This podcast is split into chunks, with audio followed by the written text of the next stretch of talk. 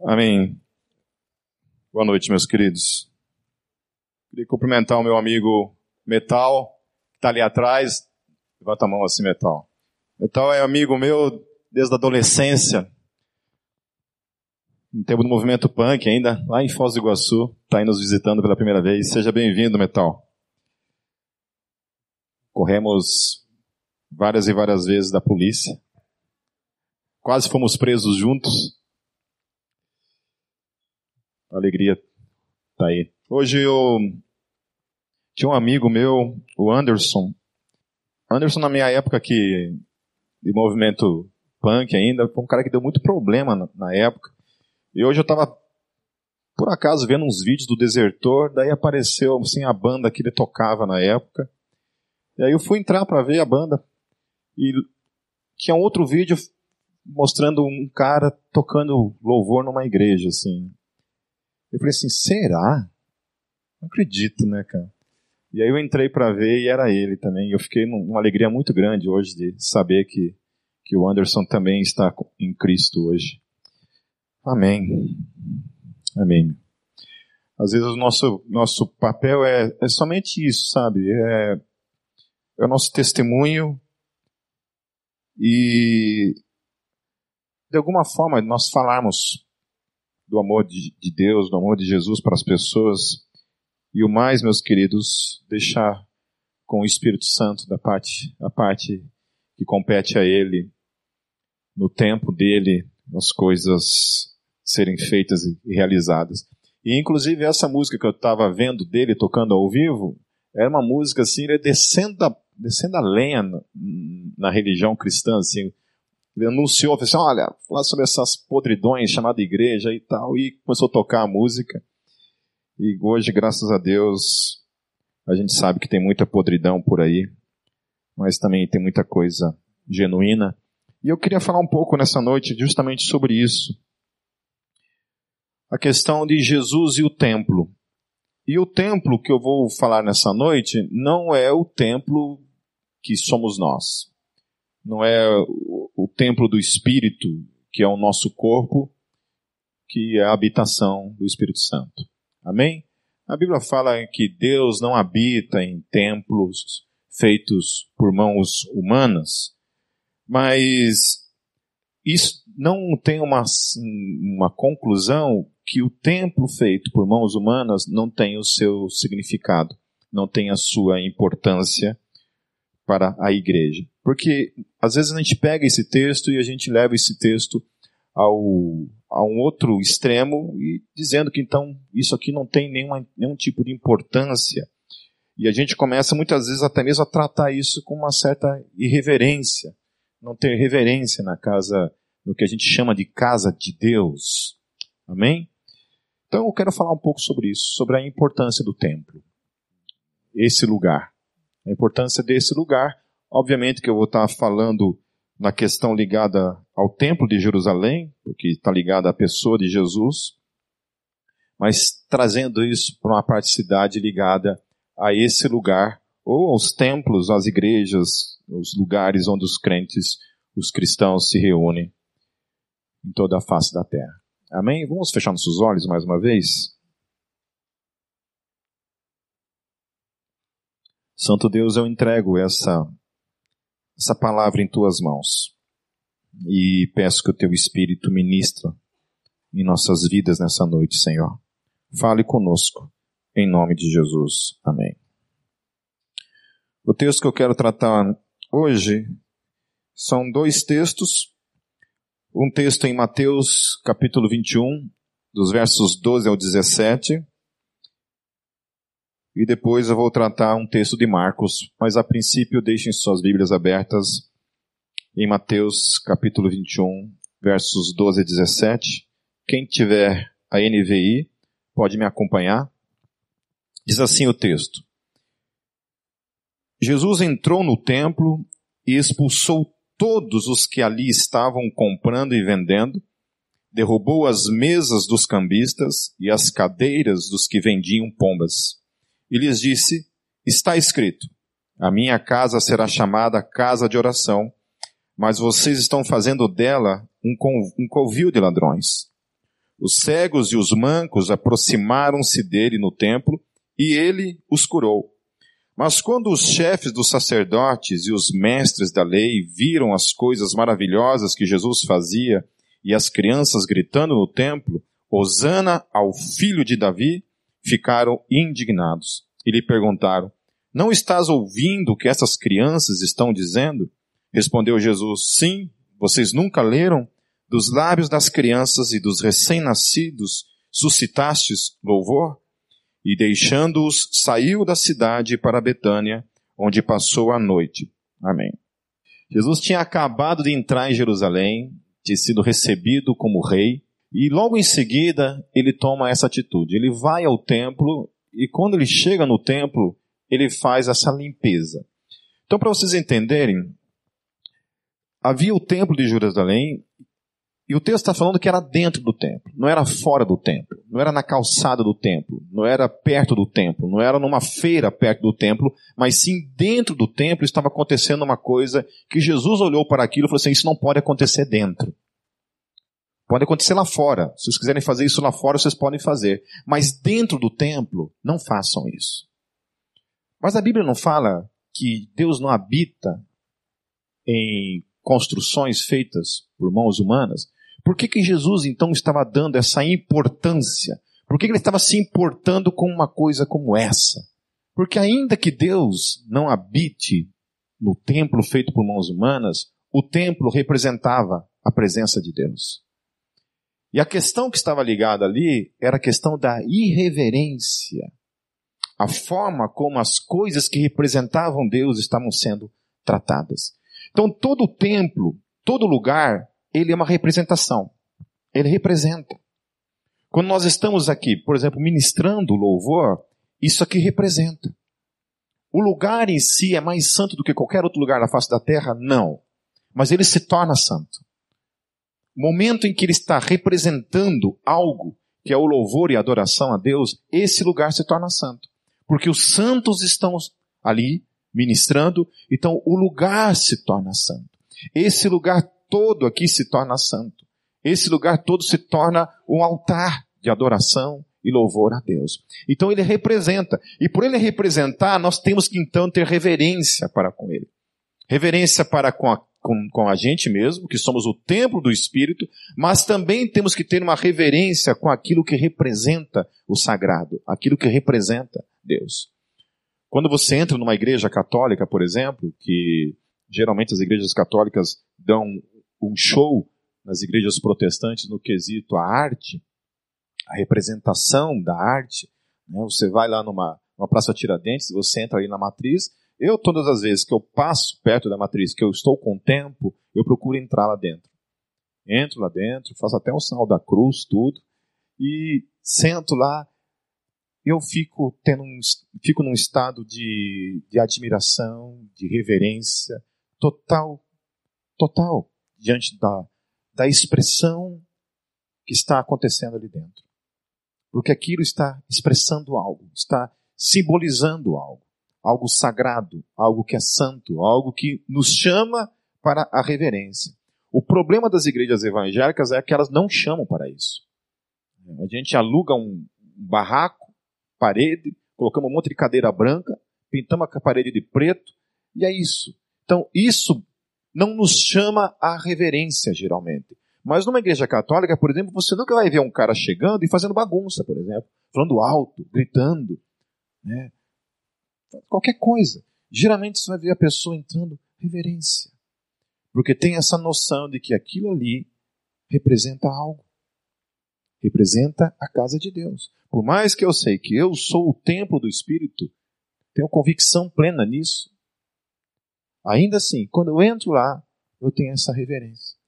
Eu constatei isso de uma maneira maior ainda quando eu estava na Alemanha, quando via aquelas, aquelas obras né, milenares que estavam ali, aquelas igrejas que estavam ali representando aquilo ali, uma coisa maravilhosa e poderosa. Então é isso. A primeira coisa é isso. Jesus ele se indigna com aquilo ali, porque aquilo ali estava sendo, de certa forma, profanação com o lugar que representava Deus. Ainda que Deus não estivesse necessariamente habitando ali, Deus não tinha um quartinho onde ele dormia, ele acordava, escovava os dentes, coisa desse tipo, ainda assim, Jesus se indigna com aquelas pessoas pela sua irreverência com o templo. Então, há três coisas aqui interessantes nesse texto. Primeira coisa é que quando Jesus olha para aquele lugar, ainda que havia, houvesse ladrões ali, Jesus não reprova o templo por causa dos ladrões. Porque o que acontece hoje é assim, por haver mercenários da fé, por haver gente que explora a fé, por haver gente que literalmente faz barganhas com Deus, vende a fé de alguma forma, as pessoas reprovam o templo. Reprovam o todo. Porque há particularidades reprovadas pela palavra, que a própria palavra reprova e que nós devemos reprovar de certa forma, que a gente olha para aquilo e a gente tem uma certa inteligência para olhar para aquilo e reprovar aquilo. Fala assim, ah, cara, isso não vem da parte de Deus. Mas ainda assim, Jesus olha para aquilo, mas Jesus reprova aquilo, não reprova o templo. O templo permanece tendo a sua importância como centro da adoração, o centro da religião judaica. O centro da fé gogotana é esse lugar. É aqui que nós nos reunimos. É aqui que nós temos comunhão. É aqui que nós adoramos a Deus juntos. Então, há erros, há coisas erradas que acontecem no nosso meio, acontece comigo, acontece com cada um de vocês, referente a pecados, referentes a negligências, referentes a, a desânimos, a coisas que, que compete à, nossa humanidade, à nossa falha como ser humano, mas ainda assim, essas questões, meus queridos, têm o seu devido lugar. Tem o seu devido lugar. Isso nunca será um, um, um argumento para a gente reprovar o todo. Jesus sabia trabalhar isso de uma forma muito bem inteligente. Ele falava assim: olha, isso é reprovável. Isso tem que ser extraído. Isso tem que ser tirado do nosso meio. Deve ser extraído da comunhão, deve ser extraído da vida cristã, da vida normal, da vida do povo. Tem que ser tirado desse lugar. Não pode haver nesse lugar. Lá fora, na vida rotineira de cada um, beleza, mas aqui dentro não. Quando você é chamado para viver essa comunhão em Cristo Jesus, há certas coisas que nós temos que deixar de lado. Então Jesus reprova a atitude, mas ainda assim dá ao templo a sua devida importância. Porque daí ele diz o seguinte: o templo, ele permanece sendo um local para um propósito. Primeiro propósito, que ele é um lugar de oração. Ele é um lugar onde as pessoas se reuniam para orar. Você ora na tua casa? Ora na rua? Ora no ônibus? Ora no carro? Ora em qualquer lugar? Sim. Vocês acham que as pessoas naquele tempo só oravam no templo? Não. Vocês acham que os judeus só oravam quando estavam no templo? Jesus orava somente no templo? Não. Ele orava na praia, ele orava nas montanhas, ele orava em, nos desertos. Ele orava. Mas então por que que o templo era chamado casa de oração? Porque uma coisa não elimina a outra. O problema de hoje é que existe um movimento dentro da igreja, juntamente com algumas ideias de esquerda, quando eu falo de esquerda, estou falando de política mesmo, essa política distorcida, que tende a desconstruir, meus queridos, desconstruir. Não necessariamente nós temos consciência disso, mas algumas coisas dentro da igreja, de movimentos dentro da igreja, têm uma única função e finalidade: a desconstrução da história da igreja, dos ritos da igreja, daquilo que a igreja traz durante suas tradições milenares. A função é essa. Então, sabe, teve gente até que, que propôs de fazer o louvor, tipo assim, todo mundo escondido ali, ó sabe? Para que a coisa assim, não estou dizendo aqui na Gólgota, tá? Mas estou dizendo que eu já ouvi exemplos de igrejas que era assim, para ninguém receber glória, então você escondia as pessoas assim, sabe? Como se o problema fosse resolvido, como se o coração humano se resolvesse dessa forma. Então procura essa desconstrução. Jesus ele não, ele não trabalha assim. Ele fala, não, claro, você pode orar em qualquer lugar. Ore em qualquer lugar, ore nas praças, ore na rua, ore caminhando, ore tomando banho, ore em qualquer lugar. Ore.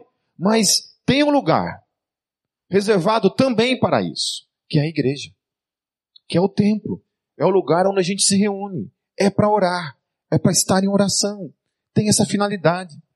Vocês estão entendendo que uma coisa não elimina a outra? Que o problema hoje é isso. A gente se apega numa coisa para eliminar a outra. Eu lembro que quando eu me converti numa igreja tradicional, não batia palmas. É, na época em que eu me converti era bem tradicional mesmo. Assim, era assim, era só hino, alguns corinhos que eram cantados, e é uma coisa assim bem solene, é, bem presbiteriano mesmo, né? Bem IPB mesmo, né, Igor? Depois que trocou o pastor, quando veio o pastor novo, e aí a coisa começou a ficar um pouco mais pentecostal. Começou a ficar uma coisa um pouco mais avivada. É, eu quero dizer que sim, que o avivado para o presbiteriano está muito longe do que vocês estão pensando de avivado, tá bom? Mas era avivado o negócio. E. Então, assim, começou uma coisa assim de a gente pegar e reprovar, não querer mais cantar aqueles hinos porque era uma coisa velha, já tinha passado do tempo. E a grande briga era isso. Nós, os jovens, ficávamos brigando com os mais velhos, porque os mais velhos queriam cantar hinos no órgão lá, só tocando no órgão, negócio lá. E a gente não, a gente queria metal. A gente queria uma coisa mais né, mais radical. Mas aí vinha gente, por exemplo, que propunha que não podia nem ensaiar. Não, não pode ensaiar. Você tem que chegar lá no louvor lá e na hora, assim, Deus revela as, os acordes das músicas, assim, sabe? Uma coisa assim absolutamente mística no sentido de que você tem que aquilo não vale. Deus não recebe isso. Entende? Então, há muito perigo nisso hoje em dia. E há muita gente sendo levada por esse tipo de pensamento de que o templo não tem mais importância. Vamos ficar em casa e a coisa pronto. Eu não conheço um, meus queridos. Eu não conheço um desigrejado. Um que olhou para a igreja, olhou para o errado da igreja e disse assim: Cara, isso daqui ele pegou aquilo ali fez o todo virar aquilo ali, certo? E deu as costas para o templo, porque o templo não tem mais importância, porque a instituição, tudo isso aqui não tem valor mais algum, e foi viver a sua vida. Eu não conheço nenhum, nenhuma pessoa que fez isso e hoje está ganhando vidas para Cristo. Não conheço ninguém. Eu acho que foi o filósofo William Lane Craig que ele falou, ele descrevendo assim a importância da igreja. Né? Por exemplo, os dons só são possíveis serem desenvolvidos no tempo. Na sua totalidade, só no tempo. Desigrejado não consegue desenvolver o dom para o outro. Ele priva o outro do seu dom ele priva o outro do seu dom e ele priva o outro de, de servir a ele também com o seu dom.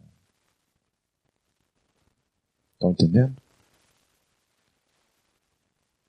Então é perigoso isso. Então a primeira coisa que Jesus fala ali é que o lugar é lugar de oração.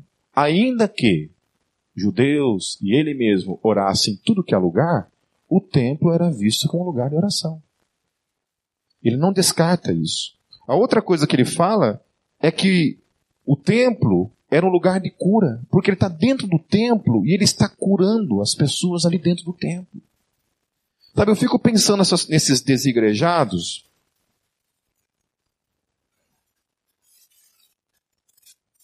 Eu me converti numa igreja presbiteriana do Brasil. Cara, se não existisse aquela igreja lá em Foz do Iguaçu, extremamente tradicional, que um dia programou um retiro de carnaval em 1990 e eu fui lá, eu não sei onde eu estaria hoje. Então o meu coração vai morrer sendo grato por aquele lugar, por aquele ministério o qual eu fui alcançado. Mas hoje é assim, parece que esses caras foram literalmente alcançados diretamente pela pessoa de Jesus.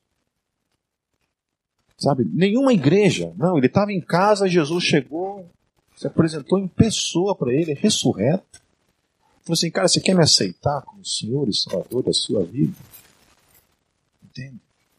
A impressão que tem é que esses caras simplesmente foi assim. E o que eu vejo é isso. Muita gente, inclusive, que passou por aqui, que foi alcançado por meio desse ministério, que deu, hoje, deu as costas, não quer mais saber da igreja. Não quer mais saber de igreja. Está em Cristo ainda. Ainda procura de alguma forma servir o reino, de alguma forma ama a Deus, mas simplesmente diz que isso daqui não tem sentido. Mas como não tem sentido se você foi alcançado por isso aqui? Isso aqui só teve sentido até onde você foi alcançado. Aí agora eu me converti e agora sim ele não tem mais importância. Se reunir não tem mais importância. O lugar não tem mais importância. É óbvio que se nós sairmos daqui e formos para um outro lugar, e isso aqui virar um, sei lá, um cinema, né? cinema favela, que seja, né? claro que isso daqui deixou de ser lugar de oração. Mas é um lugar de cura. E quantas pessoas, meus queridos, já foram curadas aqui dentro, literalmente, de doenças? Curadas. Porque em algum momento aqui foi, foi orado e Deus operou um milagre. Houve muita gente que não foi, mas muita gente foi. Deus operou um milagre. Uma vez eu estava aqui no canto, aqui, ó. E veio uma pessoa ali e falou assim, Pepe, eu estava lá no hospital e Deus mandou eu vir aqui pedir para você orar pela vida do Fábio. Porque o médico falou que o Fábio tem de duas a três horas de vida apenas. Duas ou três horas de vida apenas. Deus mandou eu vir aqui que você orasse por ele. Eu esperei terminar o momento que estava aqui, eu vim aqui, peguei o microfone e falei, igreja, Deus, Deus mandou fazer isso, os médicos desenganaram o Fábio, o Fábio só tem três, três horas de vida, no máximo. E nós queremos orar. Vamos orar agora.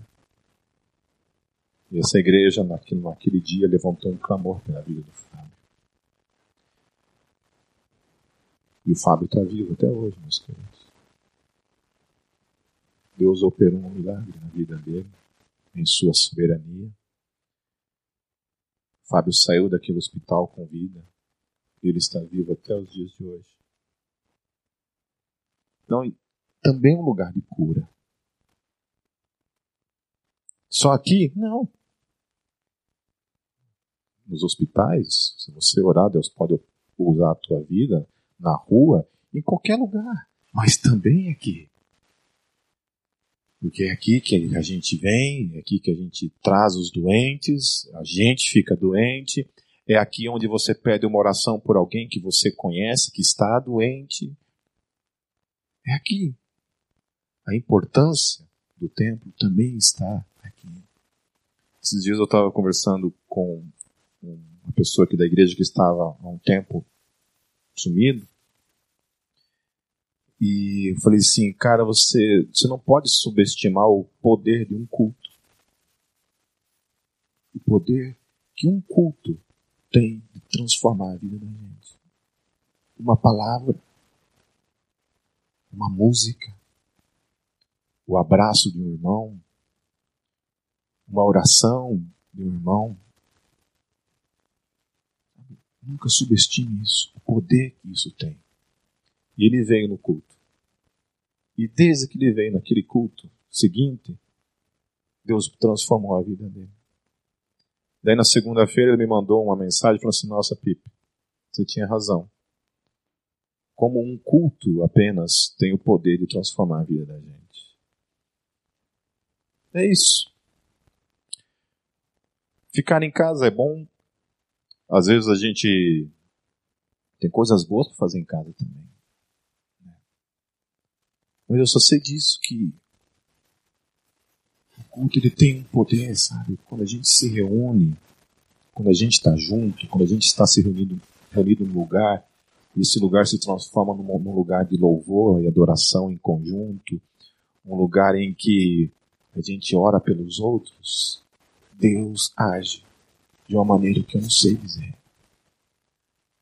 A Bíblia ela fala que onde dois ou mais estiverem reunidos, Jesus falou que ele estará. Amém. Por que Jesus não falou um? Deus está em cada um de nós? Está, com certeza.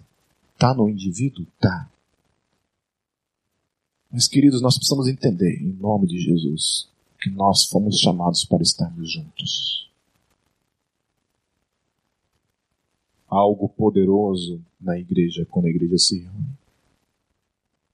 Quando nós estamos juntos. Quando nós estamos cuidando um do outro. Quando nós nos importamos um com o outro. Quando a gente investe a nossa vida no outro. Isso tem um poder tão grandioso. Esses dias uma menina publicou uma carta de, de despedida no Facebook, praticamente anunciando um possível suicídio. Nossa, e a gente viu tanta gente orando pela vida dela. Eu comecei a clamar pela vida dela e coloquei lá no grupo da Gólgota pedindo orações pela vida dela. Eu acho que demorou ainda mais uns dois dias até que ela foi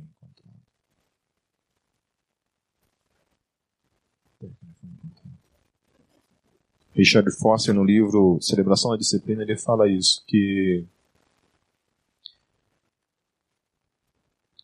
que quando a gente ora, as coincidências acontecem com muito mais frequência do que quando a gente não ora. Ele estava falando coincidências de modo irônico, com essa ideia de que quando você ora e a coisa acontece, aquilo não foi nada mais nada menos do que uma mera coincidência. E não que de fato a tua oração manifestou o poder de Deus ou o milagre de Deus na vida de alguém. Daí ele contrasta isso dizendo que então, quando ele ora, é que realmente as coincidências acontecem com mais frequência do que quando ele não ora. E essa é uma realidade.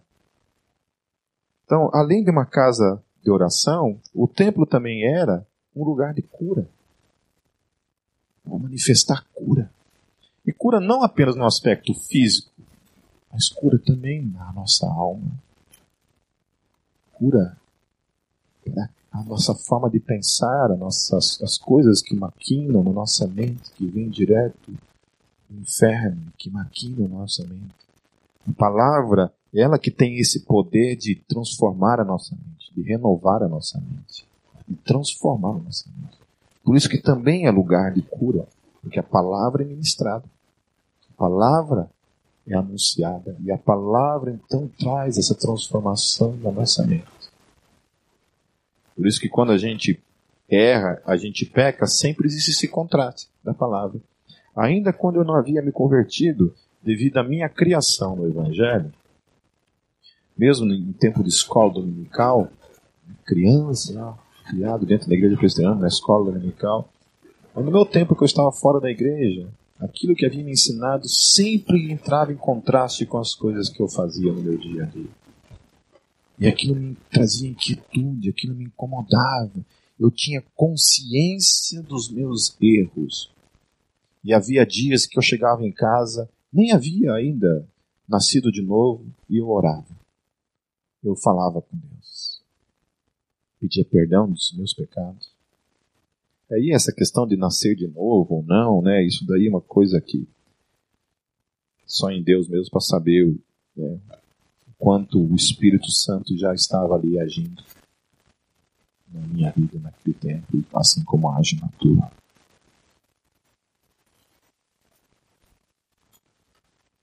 Outra coisa que o texto fala é que as crianças estavam ali e as crianças começam a adorar Jesus. Começam a prestar a Jesus um tipo de adoração. Então, trazendo também que o templo também é esse lugar de adoração. É somente no templo que se adora? Não. É em tudo que é lugar. Aonde você estiver, você pode ter um tempo de voltar o teu coração para um tempo de louvor e adoração a Deus. Eu louvo a Deus até assistindo DVD de, de banda DOR, por exemplo. Né? Esses dias eu estava assistindo um, um, DVD do Journey, o PH vai me matar por causa disso, mas. Eu assistindo um, um DVD do Journey, acho que é, não sei se é, uns falam Journey, eu falo Journey, bem tupiniquim. Cara, sério, tava tendo assim um, um êxtase no espírito mesmo, assim, por ver aquilo ali. Então, você pode também adorar a Deus simplesmente vendo arte, vendo a natureza. Né? A natureza. Ou um tempo de louvor e adoração em família. Tantas formas de você louvar a Deus. Então, claro que você não precisa vir na igreja necessariamente para adorar a Deus. Você pode adorar a Deus em qualquer lugar. Mas aqui também é lugar de adoração. Também é lugar onde a gente pode levantar os braços para o céu e adorar a Deus. Ou você faz isso na rua? Difícil, né? Hum? Em casa? Difícil. Mas aqui não. Esse lugar em que você pode, sabe, se quebrantar diante de Deus. Não que você não pode fazer isso em casa. Mas esse lugar tem essa finalidade, meus queridos. Um lugar em que a gente ora uns pelos outros. Lugar de oração. Lugar de cura. E também lugar de adoração. Lugar onde nós nos reunimos para adorar a Deus. Agora abram suas Bíblias no outro texto de Marcos, capítulo 12.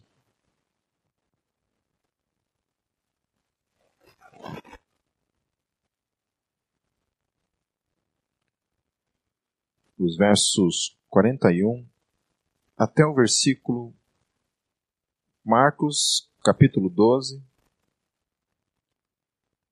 versículos 41 até o versículo 44.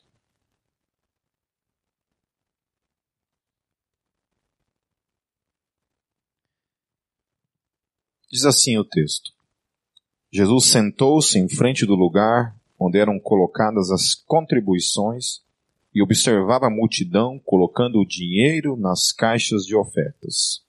Muitos ricos lançavam ali grandes quantias. Eu quero só fazer um parênteses antes de continuar lendo o texto. Esses tempos eu vi um, um cara, um amigo meu, publicando um meme lá, um texto lá, dizendo assim que, que no, templo, no templo não era dinheiro que se era levado, era comida. Então era, era alimento, né? O povo fazia a colheita, separava a colheita e levava a colheita para o templo. Então, esse texto está refutando essa ideia. Porque também se era levado dinheiro. Não era somente é, comida. Havia também comida, mas havia também dinheiro. O que acontecia? Às vezes o cara morava muito longe, não tinha como ele trazer para o templo. O que, que ele fazia? Ele vendia, pegava o dinheiro e trazia o dinheiro para o templo. Simples. Amém? Mas nesse caso em específico aqui, era dinheiro mesmo a coisa aqui. Não tinha a ver com gente que morava longe, mas era gente que estava ali, que morava em Jerusalém e estava então contribuindo.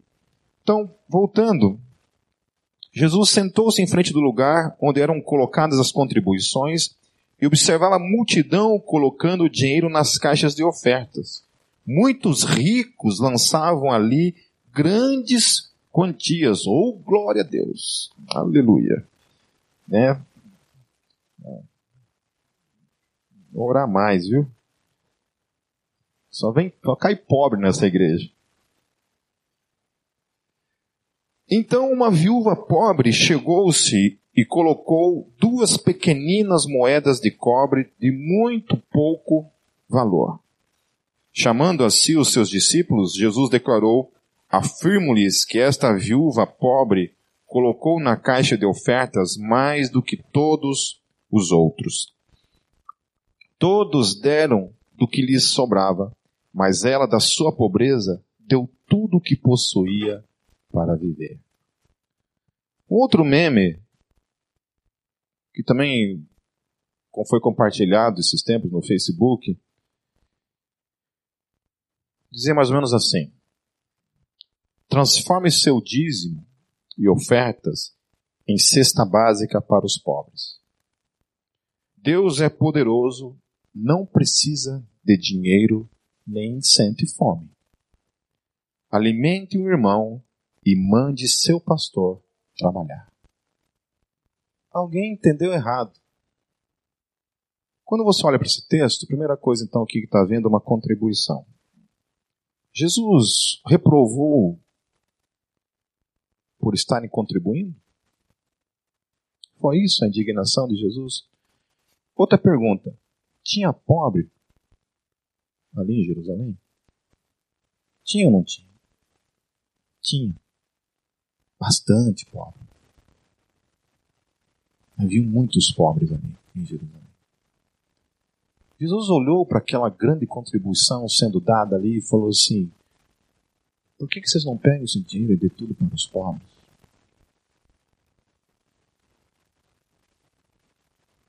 Vocês leram isso na Bíblia? Uma vez, Jesus falando isso: pegue seu dinheiro, todo o dinheiro que é voltado para Deus e dê aos pobres.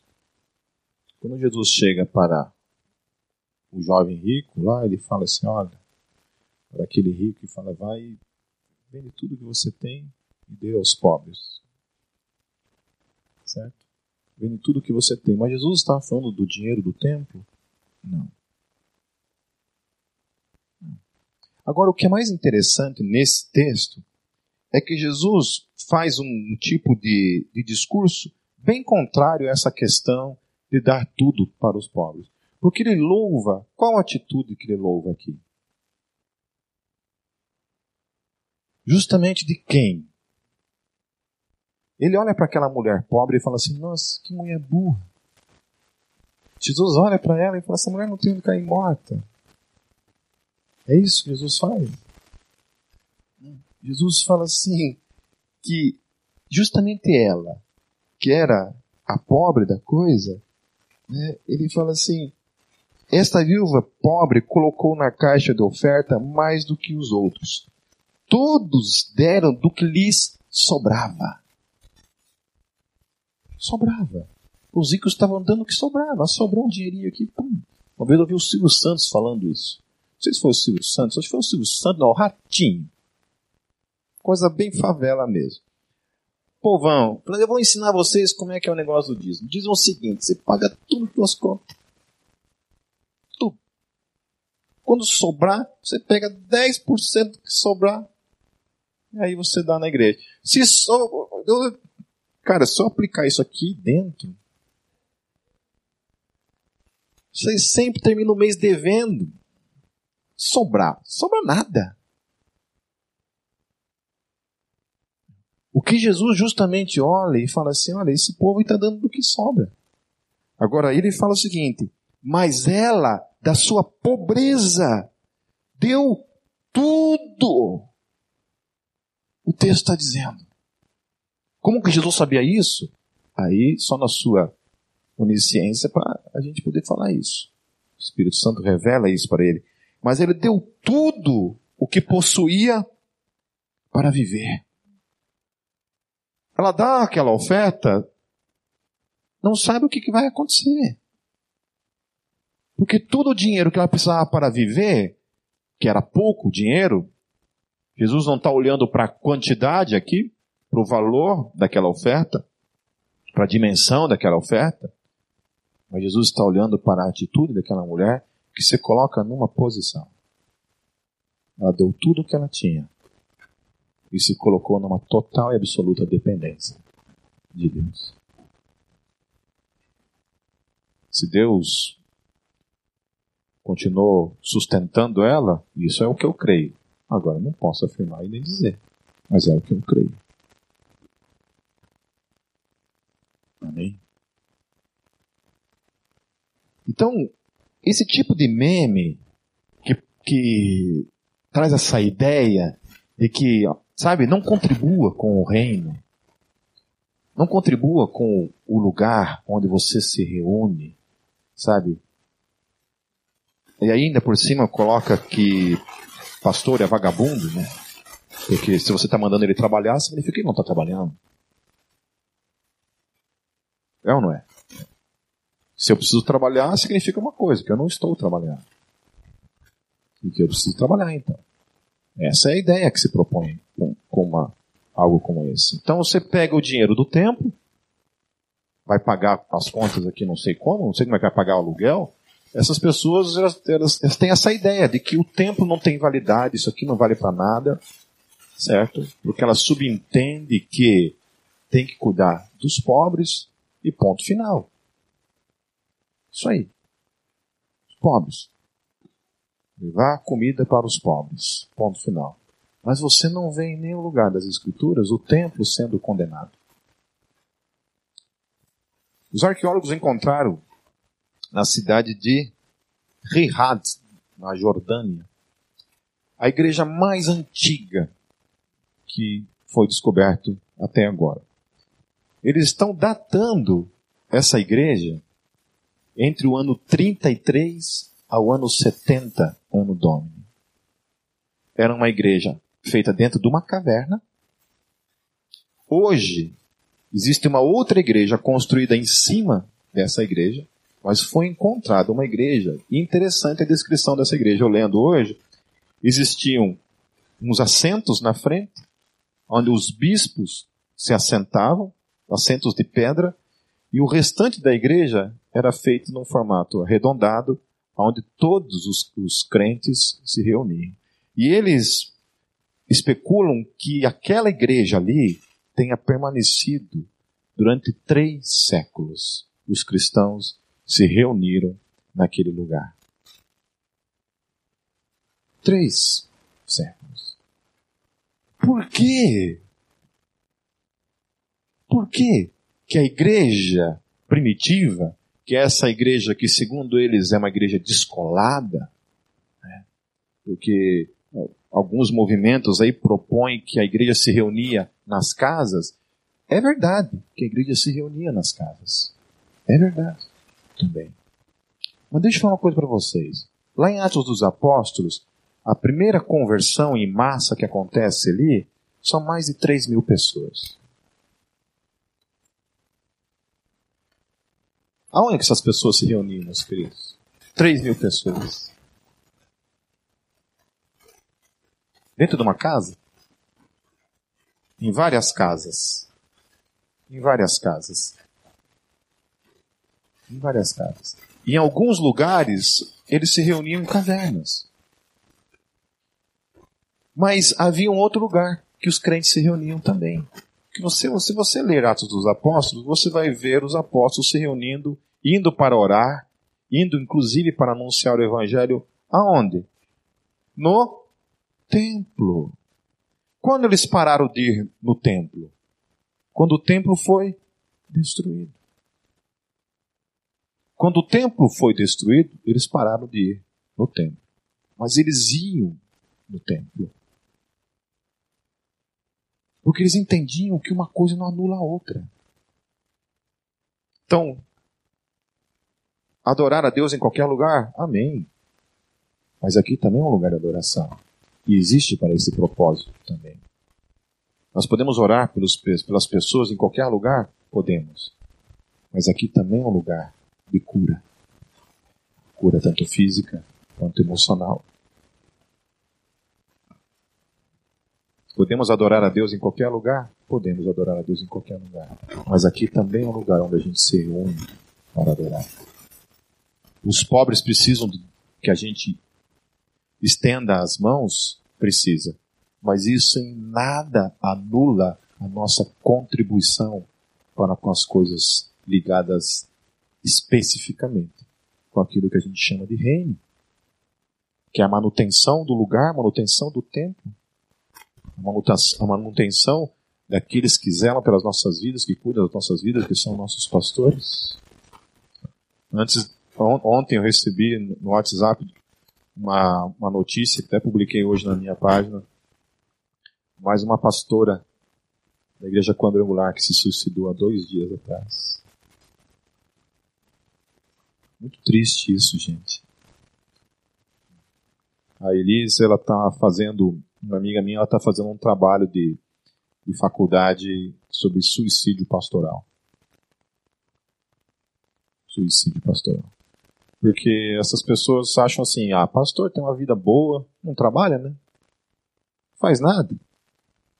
Faz nada, só fica ali pegando dinheiro dos outros. Vida boa.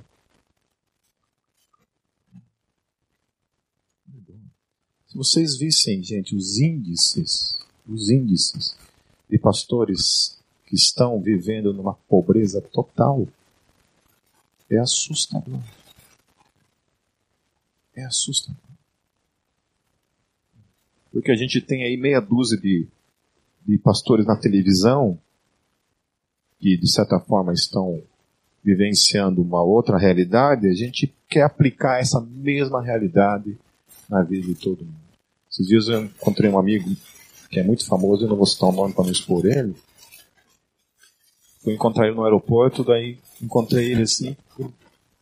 Mal entrou no carro assim, esperando ele e tal, né? Um outro cara.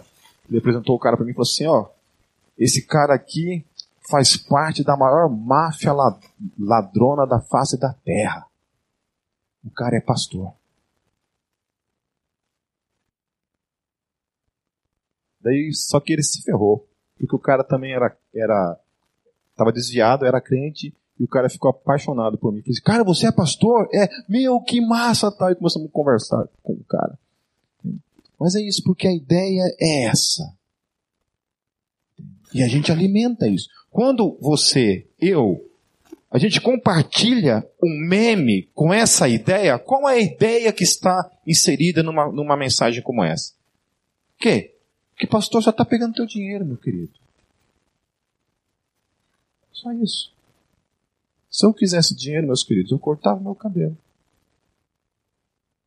Eu colocava um terno, uma gravata e eu sei para onde eu ia. Pode ter certeza que eu sei muito bem para onde eu iria. Eu ia negociar o evangelho, porque o meu interesse é dinheiro, não é o evangelho. Eu sei muito bem aonde eu iria. Eu sei exatamente o tipo de pregação que gera dinheiro. Pode saber que eu sei. Eu também sei dar show. Também sei palavras de manipulação. Mas se eu estou aqui justamente porque o foco não é esse. E aí quando eu leio uma coisa como essa, compartilhada por alguém supostamente caminha comigo, isso aqui é uma expressão que a Paulinha usa muito, que eu não vou falar aqui porque é censurado. Mas é uma. É decair mesmo. é decair.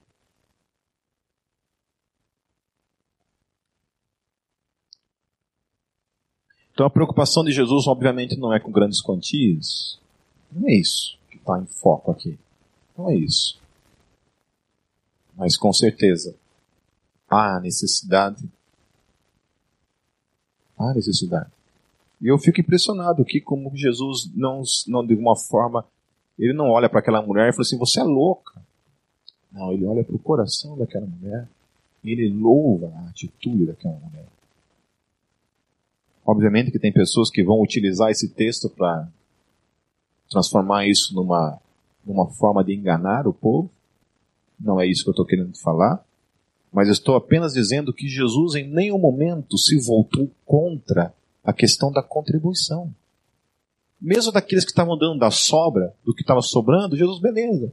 Mas ele, ele fica atento a uma mulher que no meio de tudo aquilo dá tudo. Numa total entrega de dependência para com a pessoa de Deus crendo que Deus ia continuar sustentando-a. Amém. Em Hebreus 10, 25, para encerrar,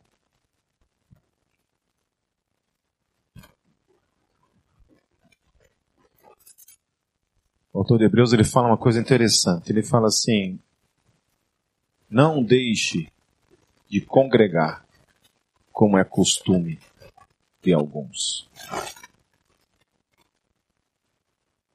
Não deixe de congregar, como é costume de alguns. Repita comigo. Não deixe de congregar, como é costume de alguns. Olhe para o irmão que está ao seu lado.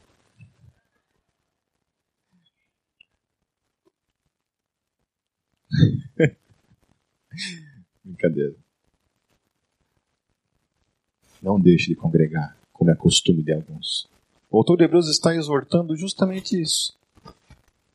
Porque era o centro do coração da igreja, meus queridos. Amarem uns aos outros, estarem em comunhão, contribuírem, ajudarem o irmão carente, o irmão necessitado, venderem as coisas para que de alguma forma a necessidade do irmão fosse suprida.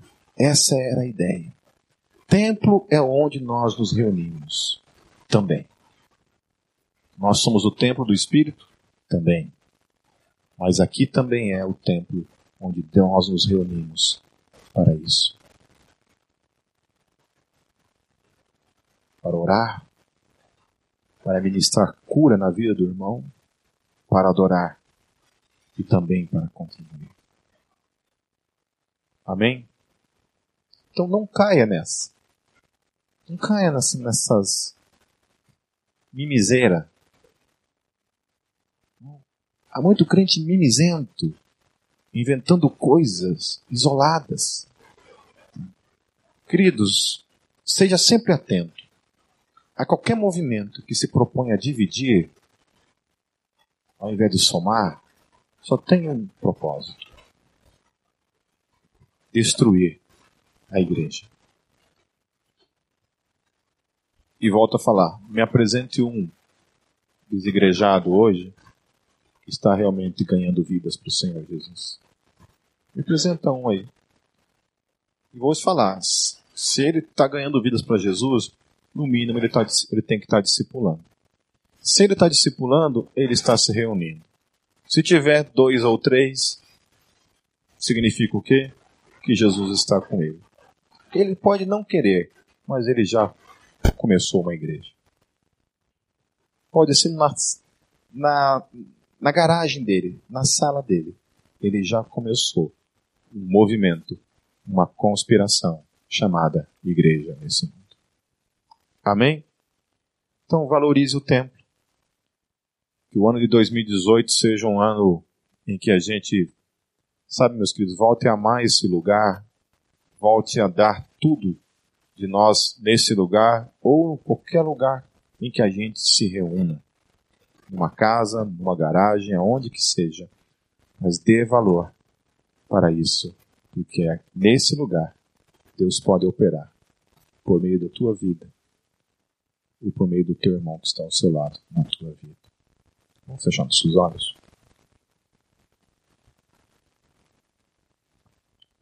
Santo Deus, eu quero te agradecer, Pai, por esse lugar. Porque esse lugar aqui, Deus, marcou as nossas vidas. Não sabemos até quando estaremos aqui. Mas eu quero te agradecer por, por aquela igrejinha, Deus, lá na Cotário, Portugal, por aquele lugar em que tantas centenas de vidas foram salvas, foram curadas pela comunhão que a gente vivenciou naquele lugar pelos tantos milagres que o Senhor operou lá. E também nesses tantos anos que nós estamos nesse lugar e tantas centenas de vidas que também foram salvas, foram alcançadas por meio desse lugar também. Por todos os servos, Senhor Jesus, que serviram aqui, Pai, e que ainda servem nesse lugar. Porque se nós não estivéssemos, talvez, nesse lugar, nós não teríamos a oportunidade de servir como a gente serve, Deus. Desenvolver nossos dons, nossos talentos. Coisas que seriam, talvez, impossíveis de serem vivenciadas, Deus, se nós ficássemos apenas em casa. Deus tem misericórdia da tua igreja, Pai, que, que tem perdido a reverência, Senhor Jesus. Tem perdido a noção dos símbolos. Tem perdido, Senhor Jesus, as, a referência, Senhor Jesus, do que aquilo significa, do significado, Deus, que, que cada, cada ação, cada particularidade, Deus, da estrutura, Deus, de um lugar, Deus, traz sobre as nossas vidas. Porque se a gente não consegue ter reverência aqui dentro, não vamos ter lugar algum, Senhor Jesus. Se a gente não consegue te adorar aqui dentro, a gente não vai adorar em lugar nenhum. Se a gente não consegue servir aqui, não vai servir em lugar nenhum, Senhor. Se a gente não consegue orar aqui dentro, nós não vamos orar em lugar nenhum. Se a gente não contribui não contribuirá em lugar nenhum. Deus, eu quero pedir graça e misericórdia para que o ano de 2018, Senhor Jesus, seja um ano em que esse lugar seja cheio da tua glória, Senhor. Deus, nós queremos, Senhor Jesus, ficar desesperados no ano de 2018, Senhor Jesus, nesse lugar. Desesperados por não ter cadeiras para as pessoas sentarem, Deus, porque esse lugar vai estar cheio. Deus, queremos ficar cheios, Senhor Jesus, de alegria por ver milhares de vidas sendo curadas, sendo salvas e edificadas. E queremos permanecer, Senhor Jesus, sendo fiéis ao Teu Evangelho. O nosso foco são as vidas sendo transformadas e curadas, Senhor Jesus. Obrigado, Deus, por esse lugar, por tudo que o Senhor já realizou nesse lugar em nossas vidas. Em nome de Jesus que eu oro e agradeço. Deus os abençoe, meus queridos. Vai ter agora uns comes e bebes ali atrás. Não sei, vai arrumar uma mesa aí, meu amor? Cadê meu amor?